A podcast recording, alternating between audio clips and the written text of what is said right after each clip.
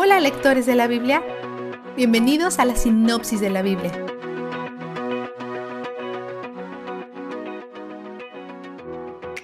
Hoy empezamos con quejas y parecen ser injustificadas, porque Dios está enojado y envía fuego alrededor de la orilla del campamento.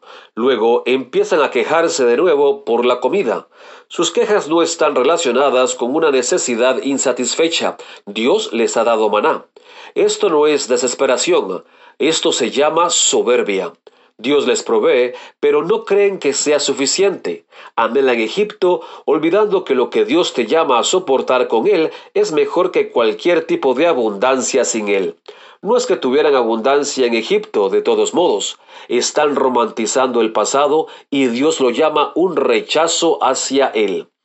Moisés está estresado por su llanto y saca su frustración con Dios. Pero Dios no es su problema, el problema es su pueblo. La solución de Dios implica una delegación de responsabilidad y una distribución del Espíritu de Dios. Cuando Dios, el Espíritu, se mueve entre ellos, profetizan. Por lo menos la profecía dice la verdad. Moisés dice que desearía que todo el pueblo de Dios fuera profeta. Es mejor ser alguien que dice la verdad que alguien que se queja soberbiamente. Hasta ahora, Moisés ha sido el único que ha comunicado las palabras de Dios al pueblo, pero aquí otros también lo están haciendo. Este breve momento de profecía ayuda a establecer confianza y ahora estos líderes en el campamento muestran evidencia de estar conectados con Dios también. Moisés está encantado de compartir autoridad con estos líderes, aunque Dios mantiene que él y Moisés tienen una relación distinta. Dios dice que enviará la carne que el pueblo quiere, de hecho enviará tanta que se arrepentirán de haberla pedido. Él trae un viento que sopla tantas codornices en la zona que sus cadáveres se apilan a tres pies de altura. Los que recogen las menores cantidades de codorniz obtienen más de mil botellas de dos litros. También hirió a algunas personas con una plaga directamente relacionada con su desconfianza en su corazón. Dios es justo con los que hiere. Él conoce los corazones y lo ve todo. Le dan al lugar un nombre que se traduce como sepultura de la glotonería. Después de esto, Moisés es golpeado por el drama familiar. Miriam y Aarón rechazan su liderazgo y hacen comentarios prejuiciosos contra su esposa etíope. Moisés no se defiende. Tal vez confía en Dios para actuar o tal vez está demasiado agotado emocionalmente para lidiar con ello. Pero Dios reprende a Miriam y Aarón ataca a Miriam con lepra, lo que probablemente significa que ella es la que provocó la rivalidad entre hermanos y Moisés le pide a Dios que la sane.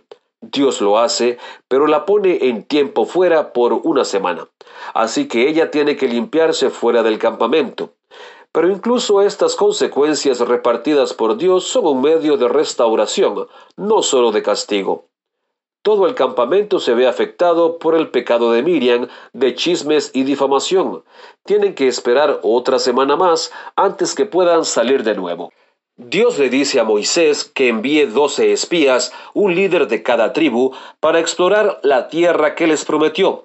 Después de cuarenta días de espiar Canaán y ver lo asombroso y fértil que es, solo dos de los líderes creen en la promesa de Dios de que pueden tomar la tierra. Caleb de la tribu de Judá, la tribu más grande, y Josué de la tribu de Efraín, posiblemente la más pequeña de las tribus no levitas, el más grande y el menor. Los otros diez líderes dudan de la palabra de Dios. Esto cambia el juego debido a que cuando los líderes tienen miedo y no confían en Dios, los seguidores tampoco lo harán. Los espías dudosos informan haber visto anaquitas en la tierra, pero ¿cómo pueden aparecer de nuevo aquí si Dios los eliminó a todos durante el diluvio? Aquí hay tres teorías. Número uno, más ángeles caídos están haciendo los mismos trucos. Número dos, la leyenda de los anaquitas se ha transmitido a través de generaciones y se ha convertido en un término que utilizan para referirse a cualquier persona particularmente grande. Y número tres, como los diez espías que dudan tienen tanto miedo, probablemente están exagerando para asustar a la gente para que no tomen la tierra. Su informe de los anaquitas nunca es confirmado por Dios, Josué o Caleb, así que es probable que solo sea el miedo hablando vistazo de Dios. Es hermoso ver a las tres personas distintas de nuestro Dios unificado representadas en el campamento de varias maneras. Dios Padre morando en el lugar santísimo, Dios Espíritu descansando en Moisés y los demás que eligió, y probable pero no seguro, Dios Hijo apareciendo como el pilar de nube y fuego. Incluso en medio de las quejas de su pueblo, Dios está con ellos, y Él es donde el júbilo está. La sinopsis de la Biblia es presentada a ustedes gracias a D-Group, estudios bíblicos y de discipulado que se reúnen en iglesias y hogares alrededor del mundo cada semana.